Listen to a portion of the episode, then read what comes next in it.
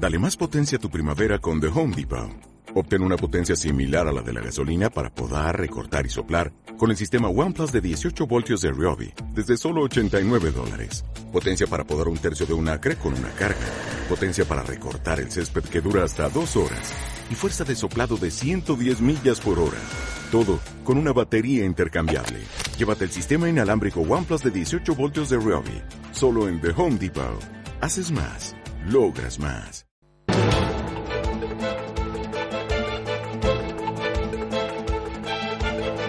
El primer análisis de la mañana. Siete y cuarto de la mañana, el mercado pendiente de los resultados empresariales. Les recuerdo que estamos a la espera de conocer esta mañana aquí en nuestro país, por ejemplo, las cuentas de Naturgy, de Iberdrola o de Repsol. En Europa se van a conocer en los próximos minutos las del Deutsche Bank o las de Daimler, entre otras. Y pendiente también el mercado de los bancos centrales. Mañana día clave con esa reunión del Banco Central Europeo que tiene sobre la mesa la posibilidad de llevar a cabo más medidas de estímulo. Hay quien habla ya incluso de que la autoridad monetaria podría bajar los tipos al menos 0,1%, lo que lo situaría negativo por primera vez en la historia. Javier Santa Cruz, economista investigador de la Universidad de Essex. ¿Qué tal? Muy buenos días. ¿Qué tal, Rubén? Muy buenos días. Lo primero, ¿tiene que hacer algo el Banco Central Europeo sí o sí o, o no? ha alimentado de tal forma las expectativas del mercado que algo tendrá que hacer o al menos algo tendrá que decir a favor de esa, de esa corriente de, de, mercado que es partidaria de que sigan, eh, de que sigan instalados por mucho más tiempo los estímulos monetarios y por tanto el freno a las medidas de, normalización monetaria que se han puesto en marcha en los meses anteriores. ¿Qué medidas puede tomar? Bueno, yo creo que en primer lugar eh, rebajar todavía más eh, la tasa de depósito, la facilidad marginal de depósito y que pasemos de un menos 0,4 a un menos 0,5, un menos 0,6, que sería ya el, el, tope ¿no? de, de, esa posible medida. Eh, luego también pues eh, lanzar nuevos, nuevas líneas de liquidez a medio plazo a un, a un tipo de interés pues eh, menor del que se estaba licitando hasta ahora y probablemente reactivar o al menos no paralizar los programas de compra de bonos públicos y privados. O sea, son las, mm, las herramientas que están encima de la mesa todo va a depender de eh, cuál sea también eh, las perspectivas que eh, el señor Draghi anuncia en rueda de prensa de cómo va a ir la economía europea y especialmente la inflación y por tanto pues sobre eso pues veremos cuál es cuál es su, su decisión definitiva. ¿Le ves al Banco Central Europeo bajando los tipos de interés situándolos en negativo? Mm, a ver, aquí yo mi opinión personal es que no debería otra cosa es que ahora mismo pueda haber una mayoría en el Consejo de Gobierno que intente explorar esa vía desconocida todavía para Europa, no desconocida por otros países donde sí se están aplicando tipos de interés oficiales negativos, es decir, el tipo de intervención oficial, y desde luego pues entraríamos en un nuevo terreno bastante peligroso, igual que el que entramos en 2015 cuando se puso en marcha el, el programa de, compra masiva de bonos y eh, pues puede ser probablemente, tristemente sería el colofón del mandato de Draghi antes de que se marche en octubre. ¿Y le ves al Banco Central Europeo comprando renta variable, comprando acciones de compañías, como el otro día le animaba a hacer el, el consejero delegado BlackRock, si lo que realmente quería el organismo era reactivar, estimular la economía europea? ¿Le ves comprando renta variable? Lo que dijo el señor Fink, el, el consejero delegado de BlackRock, es un auténtico disparate. O sea, es un disparate aquel que piense que se puede estimular el, el mercado de bienes y servicios, la economía real, a través de la compra de acciones. Pero, pero eh, ¿a, qué nivel, a qué nivel de absoluto despropósito hemos llegado? A ver, esto es una cosa que empezó en Japón. Eh, de hecho, el Banco de Japón es el dueño de más del 60% del mercado del mercado de, valores en, Japón, concretamente de los de los ETFs sobre el índice Nikkei.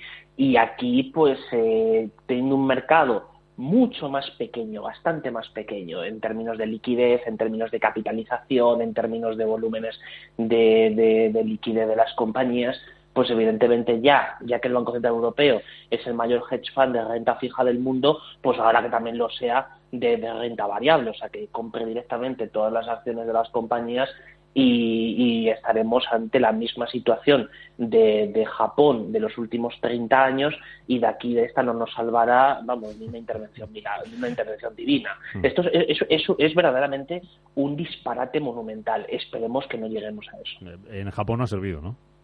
No, vamos a ver, Japón lleva, lleva aplicando medidas, medidas expansivas de política monetaria desde hace 30 años eh, porque lo que se necesita no son políticas de demanda, las políticas de demanda están más que agotadas, pudieron tener algún momento cierta efectividad en los años 2009-2010, al principio de la crisis, eh, pero en, este momento lo que, lo que necesitamos son políticas de oferta.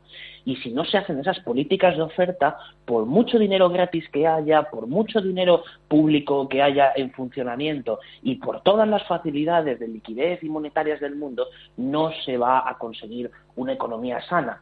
Así es como lleva Japón 30 años y ese es el grave riesgo que Europa corre en este momento si los políticos, por un lado de la Comisión Europea, y los nuevos políticos que van a entrar o ya están dentro del Consejo de Gobierno del Banco Central Europeo, pues desde luego esto, ya te digo, o sea, esto no nos salva ni una intervención divina. Eh, mucho más cauto fue el consejero delgado de UBS, que ayer alertaba de, mm, de las actuaciones de los bancos centrales, decía que mucho ojo con lo que por las medidas de estímulo que pueden eh, tomar, que hay que tener cuidado eh, a la hora de hacer crecer aún más el balance de los bancos centrales y decía que estamos en riesgo de crear una burbuja de activos. Bueno, no es que estemos en el riesgo, que ya la, ya hemos creado en, en algunos mercados, ¿no? El problema no es tanto ya la burbuja de los activos, sino el efecto depresor, que esto es todavía peor, el efecto depresor que tiene sobre la economía y sobre las expectativas de los agentes el que haya eh, avalanchas de liquidez como las que hemos tenido en los últimos años y como las que eh, puede eh, seguir pasando. Es decir, eh, no nos olvidemos, por favor, de que todos los días en el eurosistema sobran 1,4 billones de euros. Es decir, no es un problema de liquidez el que tenemos, es un problema de reformas estructurales, es un problema de solvencia, es un problema de que además Europa eh, pues eh, está bastante perdida en términos de cuál es el nuevo equilibrio geopolítico a nivel global y cuál tiene que ser la posición competitiva de los países y de las empresas en el nuevo entorno globalizado. Entonces, todas estas cosas son las que nos deberían importar. ¿Qué ocurre, Rubén? Que para esto hay que trabajar y ahora mismo estamos más por la máquina de hacer dinero y por el presupuesto comunitario y por los presupuestos públicos de los países más que por trabajar, por hacer las reformas de verdad, por soportar los costes que eso tiene, que tienen en el corto y en el medio plazo para buscar un bien superior. Todas estas cosas, pues tristemente estamos en un mundo muy cortoplacista y aquí ya ni siquiera ni siquiera el Banco Central Europeo es eh, capaz de poder mirar con un poquito más de mirada de largo plazo. Perdóname, trago para terminar, Javier, que tenemos las cuentas del Deutsche Bank que mm, las acaba de presentar y eh, dice que ha perdido 3.150 millones de euros en el segundo mm. trimestre del año como resultado de esos costes de reestructuración, por los que va a despedir a 18.000 trabajadores, que le van a generar unos costes de 7.400 eh, millones de euros. Esas pérdidas son mayores a las que había anticipado la, la entidad, que ha hablado de unas pérdidas de 2.800 millones en este último trimestre. Sí, eh, por ejemplo, ayer incluso Santander presentó también unos costes de reestructuración bastante elevados, eh, los cuales se siguen calificando por parte de los bancos como extraordinarios, pero de extraordinarios tienen poco, porque realmente eh, todos los trimestres, o la mayor parte de los trimestres, se están presentando ajustes de ese tipo de, de las, en las cuentas de resultados. En el caso de Deutsche Bank es desde luego necesario que esto sea así, es decir, que se pueda eh, purgar y se pueda limpiar el balance lo máximo posible y sobre todo porque para, para Europa es fundamental tener, ya que nos hemos empeñado en construir bancos muy grandes, pues hombre, que estos bancos muy grandes al menos tengan una salud y una estabilidad, eh, por lo menos esta última de estabilidad financiera eh, asegurada los próximos años. Porque con esta gripe el Deutsche Bank está como para juntarse con alguien, ¿no? Hombre, no solo, no, solo en términos de fusiones, sino que esto es la, la punta de, del iceberg de, de una buena parte del sistema bancario europeo donde todavía no se ha cometido eh, la reestructuración y la reconversión que se debería haber hecho en los últimos años si no hubiera habido esta época del dinero gratis. el dinero gratis encubre eh, las debilidades del sistema y, por tanto, eh, pues cuanto más eh, perduremos en esa política, peor será y, desde luego, por supuesto, peor será para las empresas que comercian con, con una cosa que se llama dinero y que ese dinero vale cero, como son los bancos. Javier Santa Cruz, economista, investigador de la Universidad de, Essex. Luego a partir de las 8 hablamos de algo que te interesa mucho, si lo quieres escuchar, de Boris Johnson, que la llegada a Downing Street. Javier, gracias. Gracias.